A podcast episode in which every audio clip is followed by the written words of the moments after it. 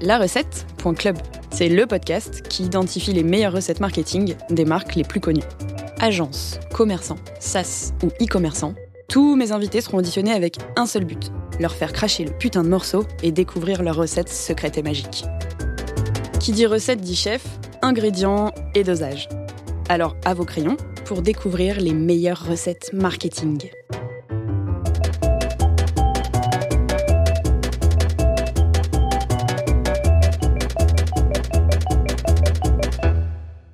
Bienvenue à tous dans ce 463e épisode de La recette.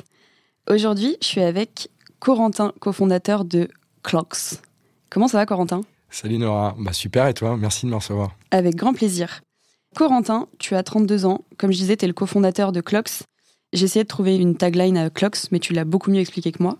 Donc, est-ce que tu peux m'expliquer ce que tu fais avec Clocks Carrément. Eh ben, écoute, euh, Clocks, c'est une, entreprise qu'on a créée il y a 5 ans et on travaille sur les métiers d'agence, agence média, mais service d'agence au sens, large. Et l'idée, effectivement, nous, nous ce qu'on ce qu'on essaie de travailler avec toute l'équipe, c'est comment on va essayer de réinventer les services d'agence, l'expérience d'agence pour qu'elle soit la meilleure possible, à la fois pour le client, à la fois pour nos collaborateurs et à la fois pour la société, bien sûr.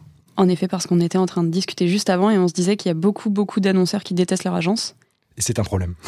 c'est un gros problème. Que tu résous? Ouais, à notre humble niveau, en tout cas, on essaye de le faire, mais c'est vrai qu'il y, a souvent ce, moi, ça fait quelques années que je travaille dans, ce, dans cet écosystème-là. il y a souvent le, des comptes à l'annonceur en disant, voilà, je suis, qui dit souvent, je suis très déçu, euh, voilà, soit par le service, soit par les performances, etc. Et, je trouvais qu'il y avait une certaine forme de, de, bah voilà, tout le monde était assez ok avec ça, alors que je pense qu'il faut pas l'être.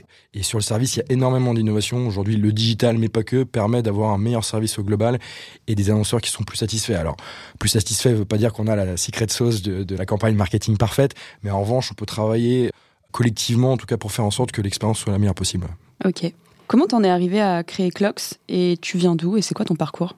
Donc euh, Clocks, on a créé il y a 5 ans et avant ça, alors moi je, viens de Bretagne. Euh, euh, tu me vois avec ma avec ma vareuse, c'est pas c'est pas forcément un signe de ma bretanitude, mais mais en tout cas je, viens de, je viens de Bretagne. Donc j'ai 32 ans, je suis je suis papa d'une petite fille qui s'appelle Colette qui a 2 ans et demi. Après des années, on, va dire après un parcours où je, suis allé à Nantes, après je suis allé en école de commerce à Reims. j'ai commencé à travailler à Paris dans les agences et c'est après quelques années que j'ai eu l'envie, en tout cas, de monter de monter mon agence avec Guillaume qui est, qui est mon associé aujourd'hui. Et Clocks, c'est ta première boîte C'est ma première boîte, effectivement, qu'on a créée en 2017, avec tout ce que ça comporte d'une première boîte. Donc, il y a eu pas mal de, de, péripéties, d'apprentissage euh, hyper cool. Et là, on arrive, on va dire, après 5 ans, à une phase, je trouve, plus mature, euh, plus de projection qui est, qui est, hyper cool aussi. Plus, euh, plus la même chose que la première fois de, créer sa boîte, de faire ses, ses, ses, premières armes, mais en tout cas tout aussi excitante dans le déploiement de ce qu'on peut faire. Parce qu'en effet, ouais, tu le dis pas et parce que sûrement es humble, mais aujourd'hui, Clocks, c'est 5 millions de chiffres d'affaires l'année dernière, 45 salariés, full bootstrap. C'est d'ailleurs au club bootstrap qu'on s'est rencontrés. Comment tu fais en 5 ans pour passer de 0 à 7, du coup, bientôt? Ouais, complètement. Euh, bah écoute, ouais, on a, on a fait le choix, en tout cas avec Guillaume, très rapidement euh, d'atteindre de, des tailles critiques, donc de réinvestir énormément. Donc on a effectivement, on est bootstrappé, c'est une fierté chez nous pour avoir justement cette liberté d'action. La liberté était un, un, des moteurs, en tout cas hyper clé pour nous d'arriver dans l'entrepreneuriat. On va on va sûrement en parler, mais vraiment fait le choix en tout cas d'investir énormément dans, le, dans les personnes, d'investir énormément dans, le, dans la croissance pour atteindre une taille critique euh, qui nous permet aujourd'hui de déployer et d'avoir plus d'ambition. Euh, euh, des agences, on en connaît beaucoup qui peuvent avoir, elles ont énormément de valeur, mais en tout cas à petit périmètre, 5-10 personnes. nous, l'ambition, en tout cas assez rapide, c'était d'atteindre une taille critique pour justement pouvoir déployer plus de services. Et pour ce faire, effectivement, on a, on a déjà beaucoup travaillé. C'est un des points, un des points importants des, des premières années d'entrepreneur. Faut être, faut être assez lucide, même encore aujourd'hui. A fait le choix, en tout cas, c'était une des phrases de, Guillaume souvent qui, m'a dit très tôt, euh, il faut se rendre dispensable. Donc euh, voilà, pas indispensable, mais dispensable. C'est pas le cas dans toutes les agences où, parfois il y a encore les fondateurs qui sont très involve. Euh, nous, on est involve sur, sur plein de sujets, mais en tout cas sur la partie opérationnelle, très rapidement, on a choisi de faire confiance aux équipes, ce qui a permis en tout cas de monter plus rapidement. pas forcément à très très court terme, mais à moyen terme, les équipes prenant confiance, on a pu, on a pu atteindre des niveaux intéressants assez rapidement. Et après, on a, on a encore beaucoup de choses devant nous.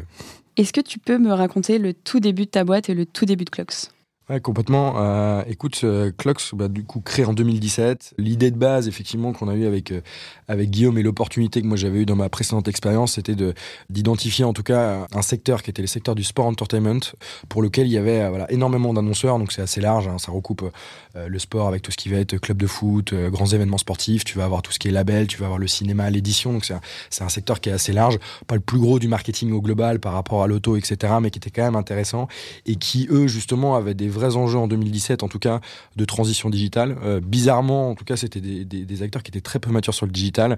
On a parlé un peu Colin Morris tout à l'heure, mais voilà, qui étaient très traditionnellement tournés vers le offline, avec des spécificités en plus de d'énormément de, projets. Un label, par exemple, c'est des dizaines, voire des centaines de sorties par an, euh, et des budgets de marketing qui vont être aussi euh, adaptés à tout ça. Et en fait, c'est l'opportunité qu'on avait vue à l'époque. Et, l'idée de Clux initiale, c'était euh, justement comment on va accompagner ces acteurs-là sur leurs enjeux de transition digitale, sur la partie achat d'espace. Donc, comment on va les mettre sur les sur les réseaux sociaux, sur les médias, sur le search, qui étaient des canaux qu'ils utilisaient très peu et pour lesquels il y avait énormément d'opportunités pour pour développer leur chiffre d'affaires à l'époque.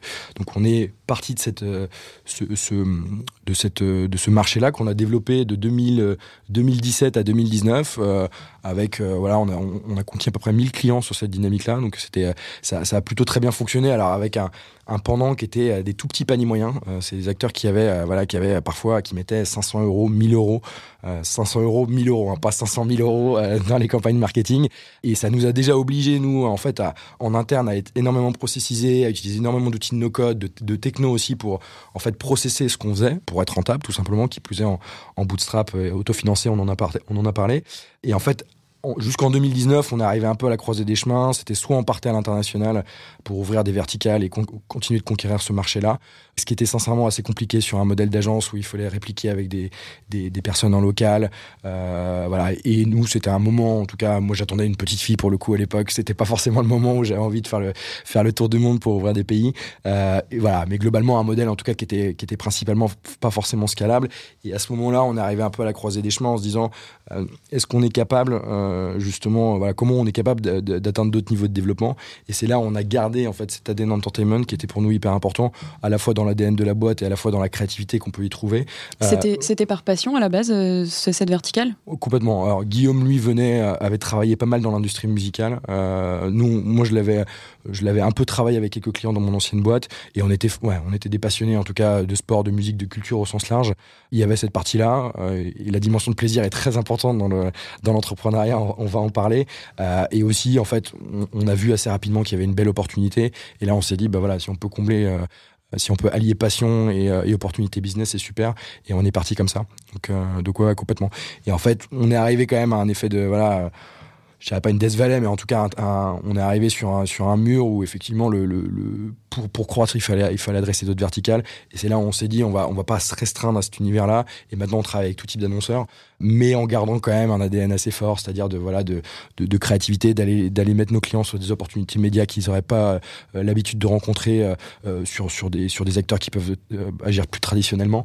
Et aussi, ouais, ce côté, ce côté, en tout cas, ouais, très libre, très créatif qu'on, qu'on retrouve dans, le, dans, dans l'entertainment. Ce, qui est assez intéressant dans l'entertainment, c'est que quand on sort un artiste, par exemple, c'est voilà, le but, c'est de, c'est beat, beat the algorithm, mais en tout cas, il faut voilà, c'est comment on va être hyper créatif au début sur un temps très court pour euh, kicker et lancer la machine. Euh, et après, effectivement, bah, maintenant avec l'essor des plateformes, il y a le, train se met en marche, mais il y a, un vrai travail créatif qui est fait au début et en fait qu'on arrive assez bien à appliquer sur des marques euh, qui sont pas habituées à ce genre de, protocole, mais qui qui fonctionnent très bien aussi pour elles. De toute façon, on va pouvoir en parler en effet euh, quand tu évoqueras euh, les quelques campagnes euh, réussies et, pas, pas du tout réussies. je voulais juste rebondir sur un truc que tu disais tout à l'heure par rapport à ton agence. tu m'expliquais qu'étant une agence média, il y a un côté plus rationnel. Est-ce que tu peux développer un peu ce truc-là? Notamment, tu m'as parlé de pouvoir prouver ton ROI un peu plus facilement. Comment tu l'expliques? Complètement.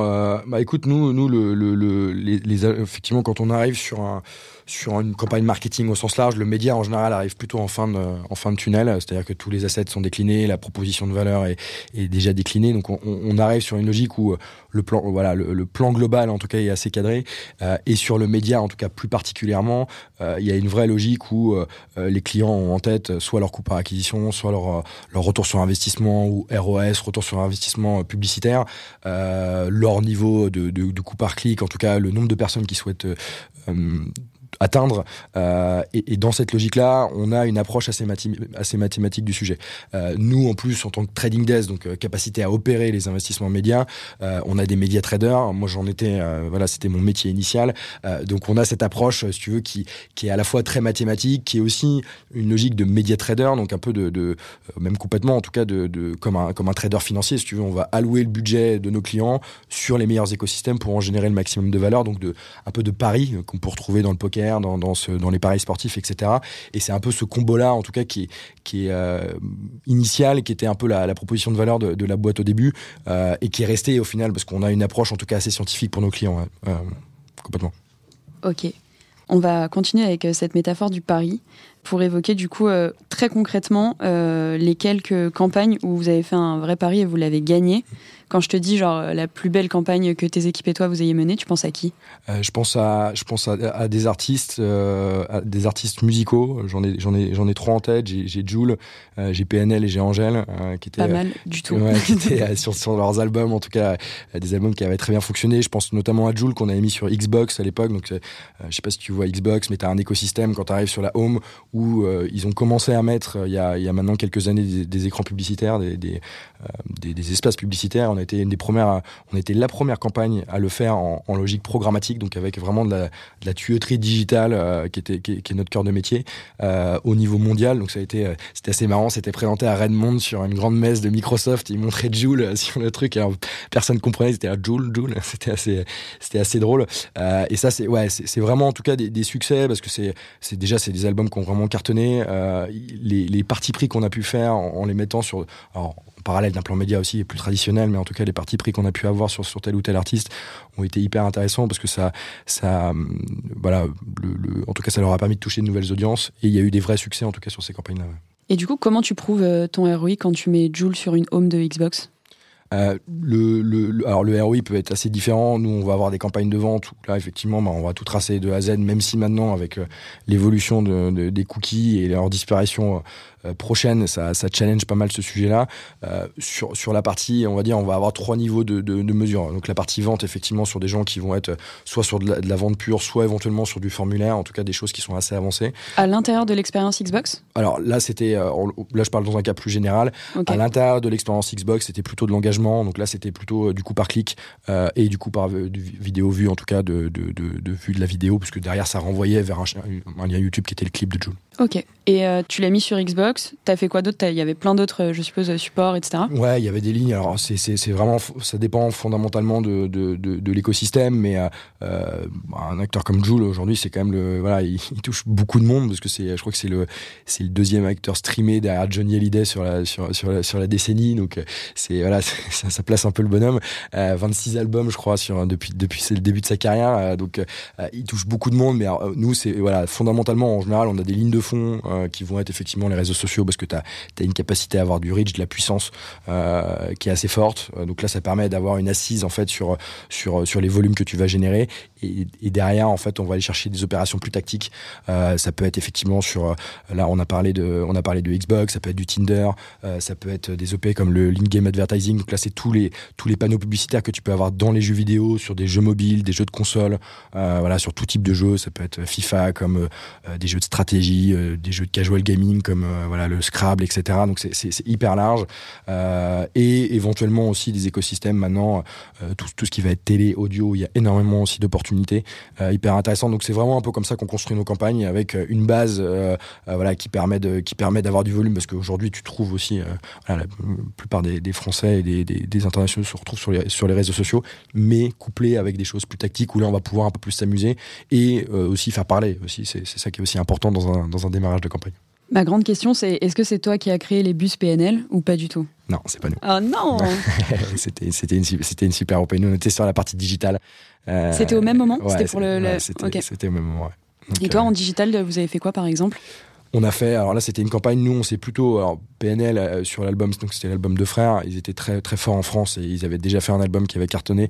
Là l'enjeu, euh, je crois que c'était le moment où ils allaient à Coachella, etc. Donc euh, l'enjeu c'était vraiment de les faire kicker à l'international. Donc nous on a fait une campagne mondiale, voilà, pour justement aller les faire décoller sur des sur des territoires où ils étaient soit artistes émergents, soit inconnus pour certains territoires. donc on a vraiment focalisé notre plan média sur l'inter.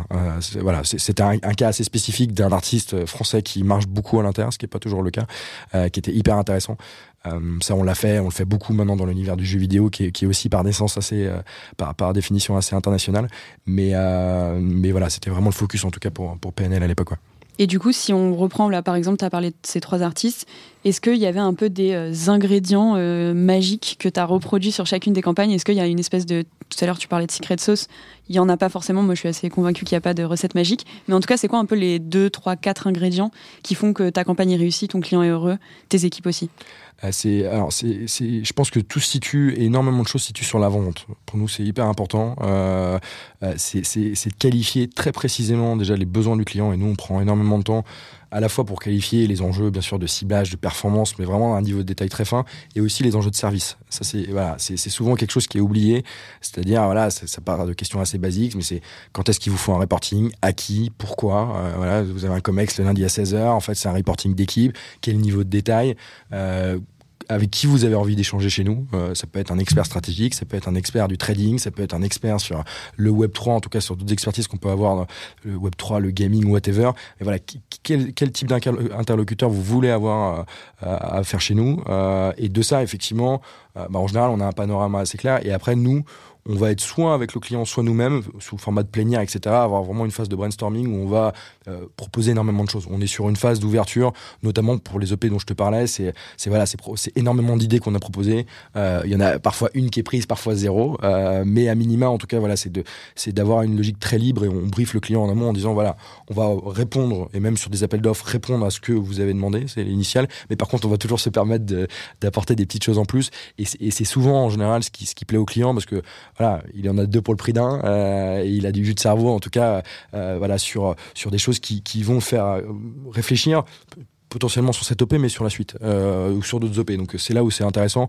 Mais voilà, en tout cas pour résumer, c'est vraiment le cadrage en amont euh, et, et l'engagement réciproque en fait qu'on doit avoir entre toutes les parties prenantes pour se dire comment on fait en sorte que voilà on va bien faire les choses. Et après, voilà, Magic Happen ou pas, euh, les choses se mettent en place parce qu'on est souvent plein d'interlocuteurs sur le, sur le sujet. On est rarement les seuls à gérer toute la campagne.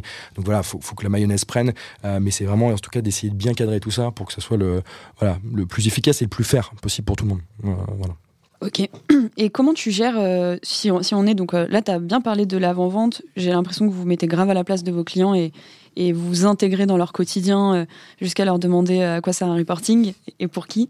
Comment tu gères ensuite, euh, une fois que tu passes un peu à l'étape créative, comment tu gères un client qui te dit Ah non, moi je pense que mettre Joule sur Xbox, ça marchera pas? C'est ouais, un, un, bon point. On a, eu un cas encore récemment. Fondamentalement, le client, il a toujours le dernier mot. Ça, faut être, faut être lucide. On reste dans un, dans un métier où c'est, c'est lui qui nous paye.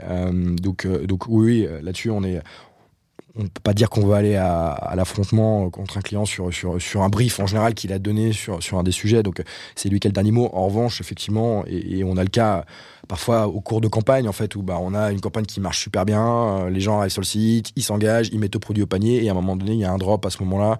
Et en fait nous on a fait notre travail. Et voilà le travail en tout cas a été hyper qualifié et en revanche il y a un problème sur l'UX, sur l'UI, sur des choses qui nous concernent pas directement. Attends, et pause là-dessus, tu, tu, es force de proposition avec tes équipes sur euh, OK, bah les gars, faudrait refaire votre fenêtre. Euh.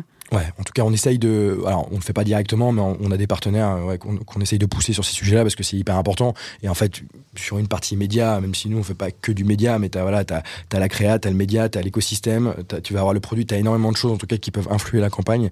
Et c'est là où c'est hyper important de, de voilà, d'être nous on, se donne ce, ce, point d'être d'être de, voilà de faire preuve de vérité avec nos clients. Quand ça plaît quand ça plaît pas au moins tout le monde est au clair sur euh, voilà sur nous notre proposition et les, conditions qui font que ça fonctionne ou que ça fonctionne pas et nos recommandations. Après c'est forcément il a le final cut sur le sujet euh, mais on mais on se on s'empêche pas de lui dire. Est-ce que, euh, est-ce que tu penses qu'une campagne réussie, c'est forcément une campagne cross-platform et print digital qui s'intègre vraiment dans la vie, dans le quotidien d'un Français ou pas? Je pense que le, le ouais, le, le, le, la customer journey est quand même suffisamment large aujourd'hui euh, pour, pour pour avoir une logique où on essaie de, de, d'atteindre nos clients sur tous les écosystèmes. Euh, il y, a des, canaux, et on le voit bien, même y compris sur le digital, mais pas que, qui sont extrêmement branding, qui sont euh, hyper intéressants d'un point de vue awareness. Euh, je pense, ne serait-ce qu'à la télé, par exemple, qui est, qui est, nous, on en fait en logique de replay, même en, direct maintenant, programmatique, où ça reste un écosystème hyper premium, où il y a de l'attention, etc. Euh, sûrement plus que, que, que, que, sur le, que sur beaucoup de canaux digitaux directement. Euh, il va y avoir des canaux plus de performance. Euh, donc euh, voilà, c'est déjà par rapport à l'objectif, il y, a, voilà, c'est important d'avoir une, vue globale. Après, effectivement, je pense qu'il y, a un équilibrage euh, qui peut être intéressant. On a beaucoup de clients qui étaient qui étaient très accros, voilà, au offline, au print, etc. au métro. voilà, au métro, 4 par 3 au colonne Maurice, cette fameuse colonne Maurice que j'ai appris, non que j'ai appris en, démarrant dans la pub, parce qu'il fallait l'avoir juste à côté du, du, patron ou du directeur marketing. En général, sa maison, il y avait toutes les colonnes Maurice qui étaient achetées à côté. ça, c'était des anecdotes qu'on apprenait au début. Ouais, ou là je pense qu'il y, a un équilibrage qui est nécessaire, il y a des opportunités qui sont, qui sont dingues. Et en fait, par manque parfois d'éducation, par manque de pédagogie, par aussi euh, ticket d'entrée, parce qu'on dit qu'effectivement le 4 par 3 est cher, mais il y a certains écosystèmes digitaux qui sont très chers, ou une capacité à faire des vrais plans médias digitaux qui, qui, qui reviennent à cher. Il y a plein de clients qui passent à côté. Les plus grands, même si maintenant je pense qu'ils sont tous mis, euh, mais les plus petits, il y a encore énormément de clients qui font peu de digital alors qu'ils pourraient en faire. Donc euh, euh, je prêche forcément un peu plus pour, pour la paroisse du digital, même si on fait pas que ça.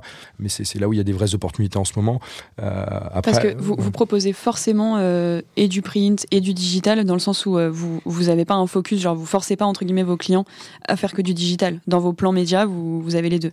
Ouais, nous, nous on est notre expertise de base est, plus digitale, donc forcément c'est on, a, forcément un biais là-dessus, euh, de, en tout cas de très bien connaître cet univers-là. Donc on, on arrive rarement avec un client en disant on va proposer une strat offline et après on va mettre du digital. Donc on commence plutôt par le digital. En revanche, on complète assez souvent euh, par du offline parce qu'il y a des écosystèmes qui sont hyper intéressants et c'est dommage de passer à côté. Euh, donc voilà, c'est vraiment dans la logique de réponse aussi à un besoin du client.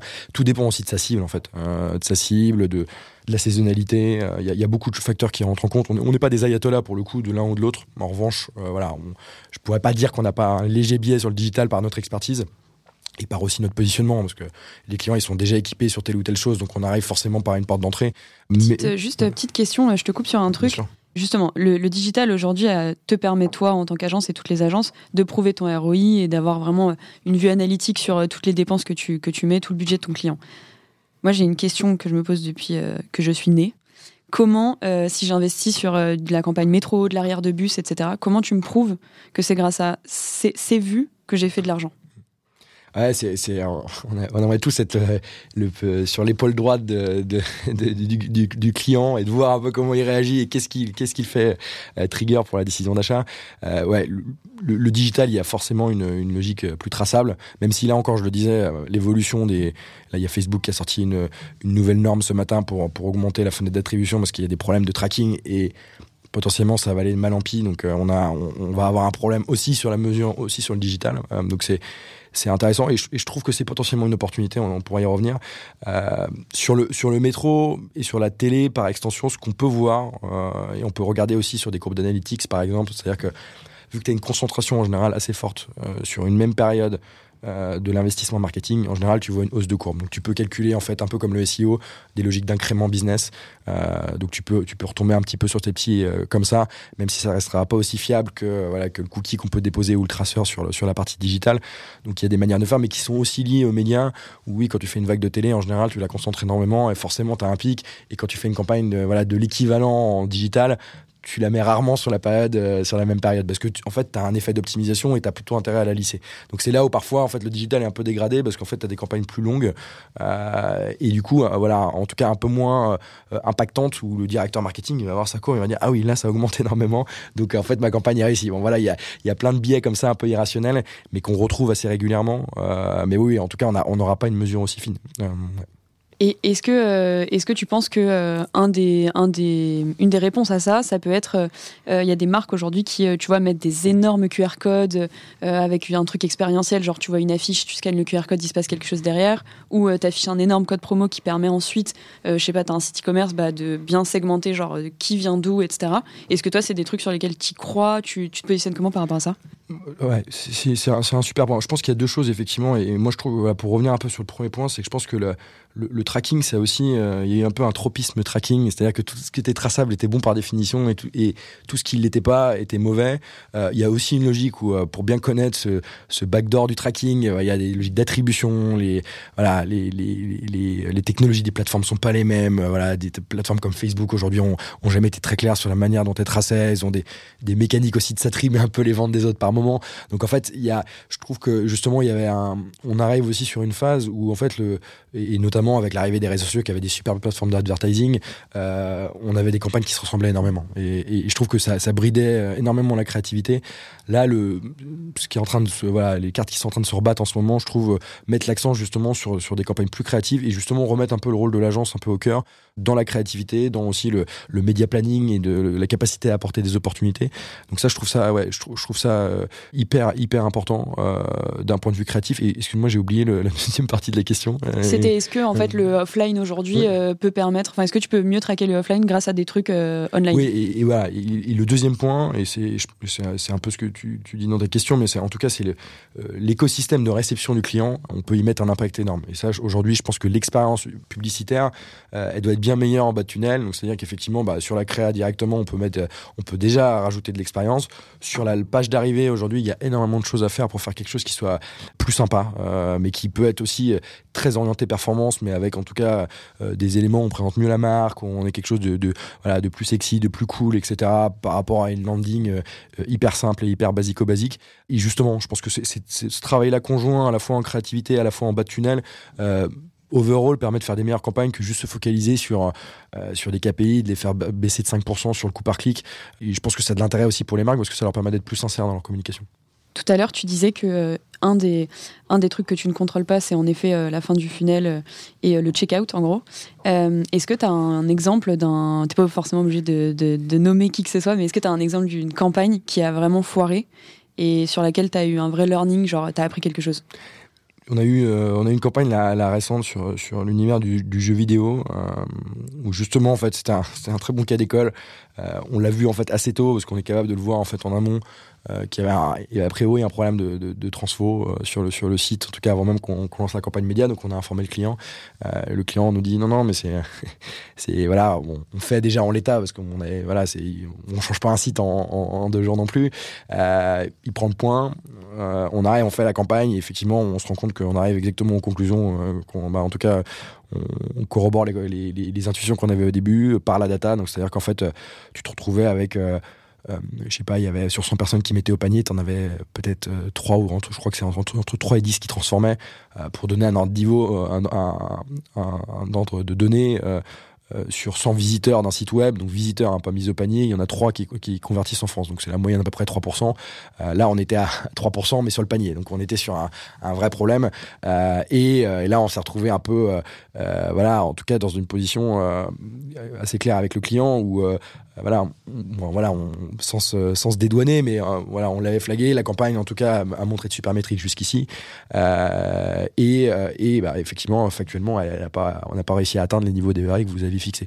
donc c'est voilà, c'est là, c'est typiquement un cas où tu te retrouves un peu coincé. Donc là, on est, on est, en, on est en discussion avec le client là-dessus sur voilà qui, voilà, est-ce que bah, qui a raison déjà, parce que c'est pas qui a raison forcément, mais est-ce que est-ce que c'est est-ce que nous on aurait pu faire mieux, est-ce que eux auraient pu faire mieux, et comment on peut on peut modifier ça. On a beaucoup de, voilà, de campagnes qui peuvent se, faire comme ça. On a aussi beaucoup de campagnes, par exemple, où il y a les cas de distributeurs. C'est-à-dire que je prends une marque d'équipementier sportif ou d'équipementier euh, voilà, de, vêtements euh, qui va vendre sur son site e-commerce. Euh, donc là, il y a beaucoup de DNVB qui font ça directement, mais il y en a beaucoup qui passent par des resellers aussi et qui ont, voilà, le direct marketing, il a dit non, mais je veux tout vendre sur mon site. Sauf que les resellers sont à moins 15%. Donc voilà, le, le consommateur, tu l'amènes sur le site, il est super content.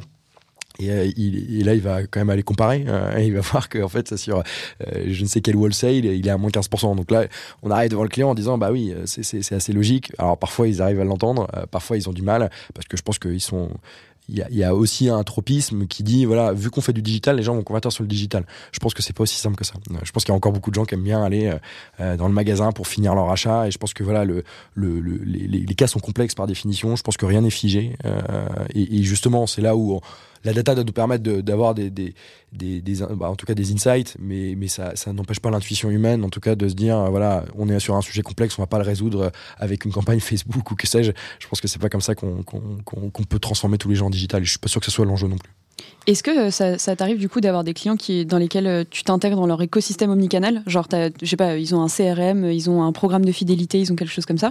Est-ce que tu vas jusque-là euh, pour justement prouver à quoi a servi la campagne ou pas? Ouais, complètement. Nous, on a des technologies qui nous permettent, par exemple, de, de, voilà, de, de, en post-mortem, par exemple, sur des adresses, sur post-mortem de la campagne, sur des adresses email, de, en logique GDPR friendly, de vérifier bah, l'embasement et la transformation des mails qu'on a pu, bah, voilà, des clients qu'on a pu apporter sur un formulaire. Donc on s'intègre énormément sur tout ce qui va être CRM, sur tous les outils aussi clients du XUI, etc.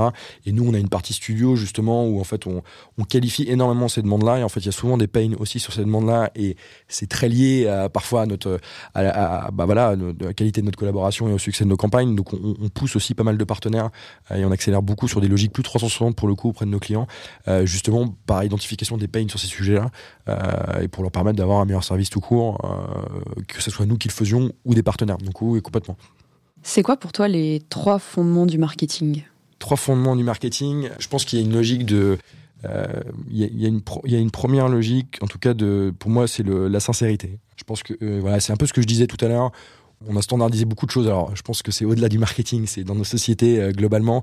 Et, aujourd'hui, on voit que les marques qui sont sincères, qui, euh, voilà, ont des partis pris forts, euh, bah, émergent et engagent. Donc, je pense que c'est quelque chose qui est, hyper important.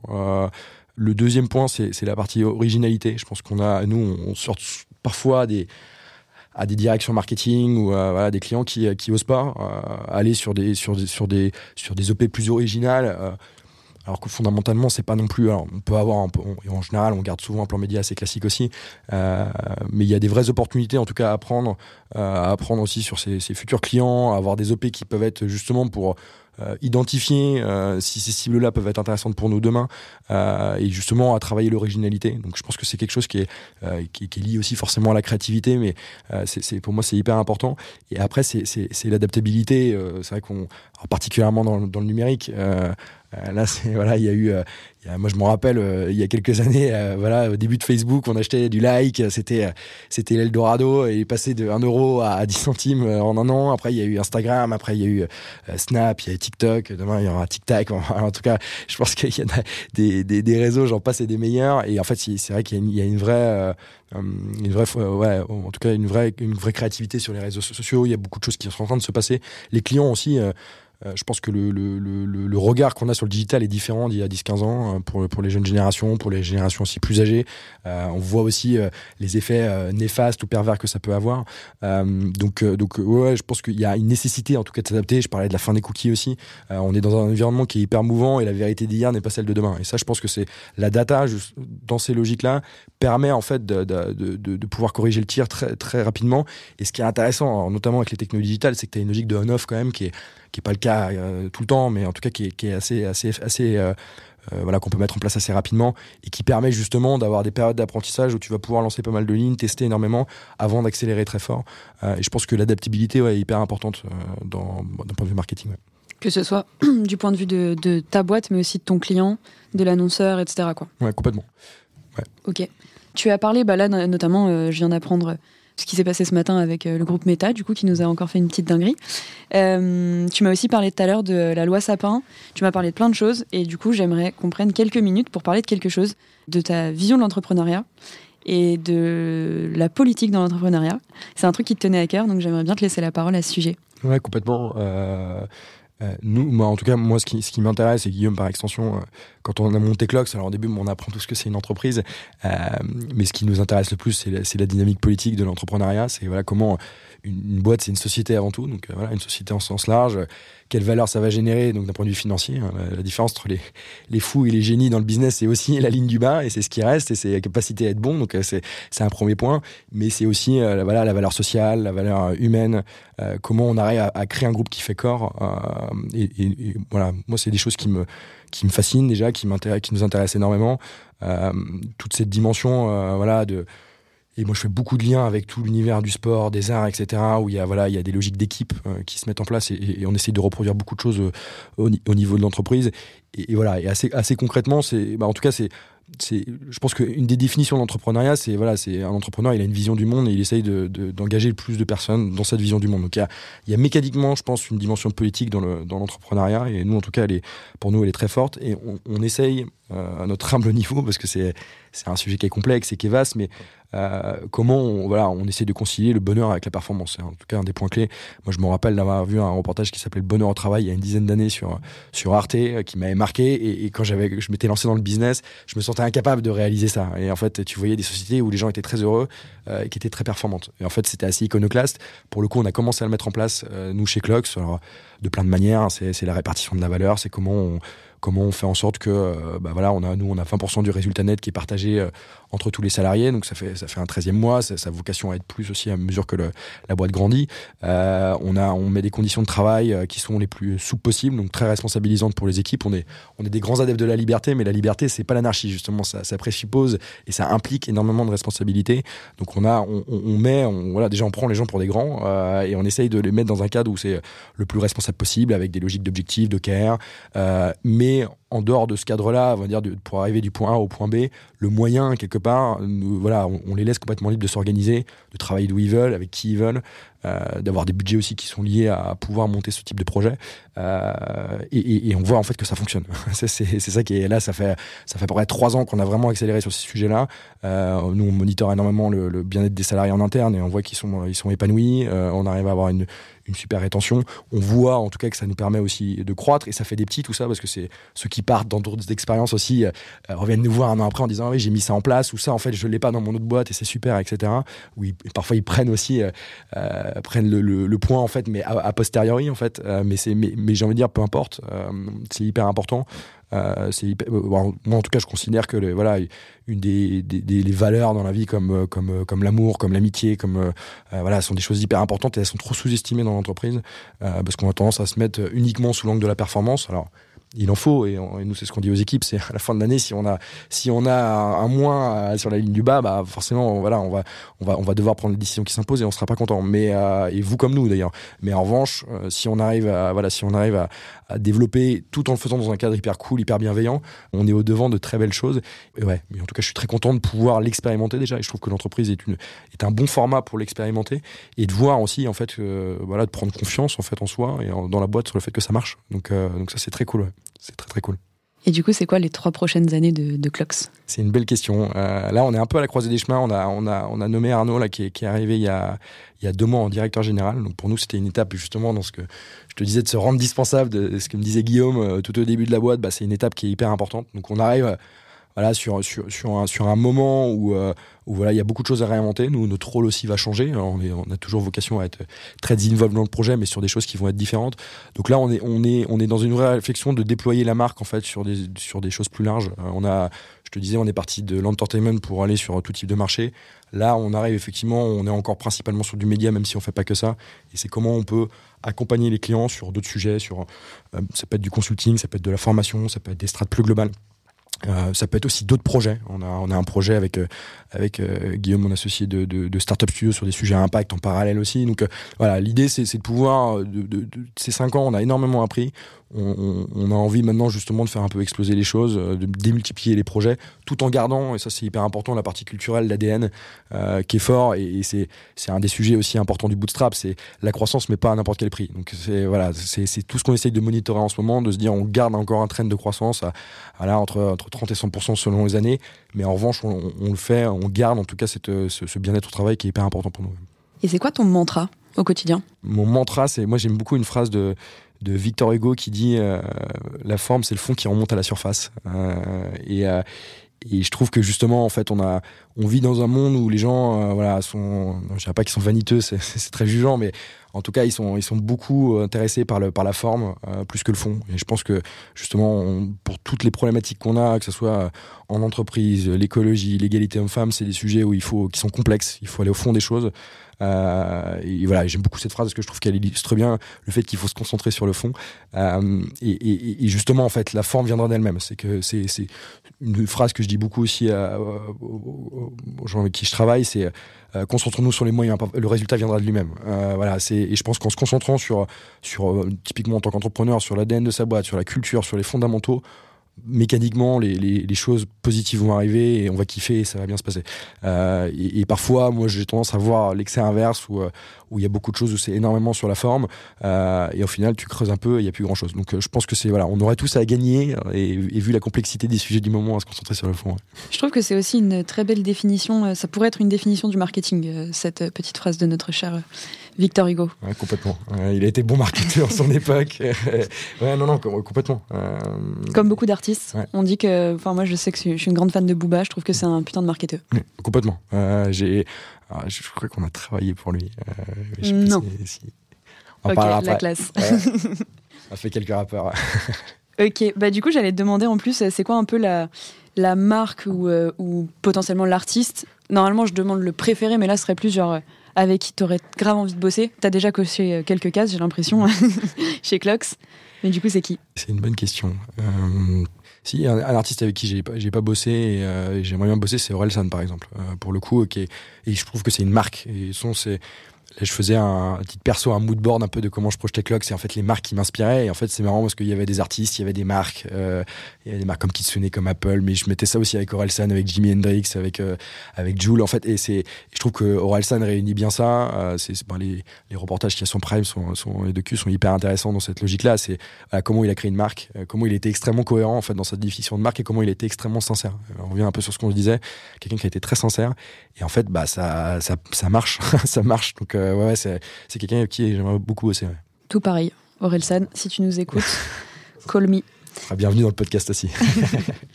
Bah écoute, on arrive à la fin. Euh, là, c'est un peu le moment euh, carte blanche. Déjà, tu peux un peu nous dire euh, si on a envie de travailler avec Lux, comment ça se passe. Si on a envie de parler avec toi, comment ça se passe. Si on a envie, je sais pas, de te suivre sur LinkedIn, c'est ton moment. Trop cool. non, bah effectivement, nous, nous Clocks, vous pouvez nous trouver, moi, à titre perso, sur LinkedIn.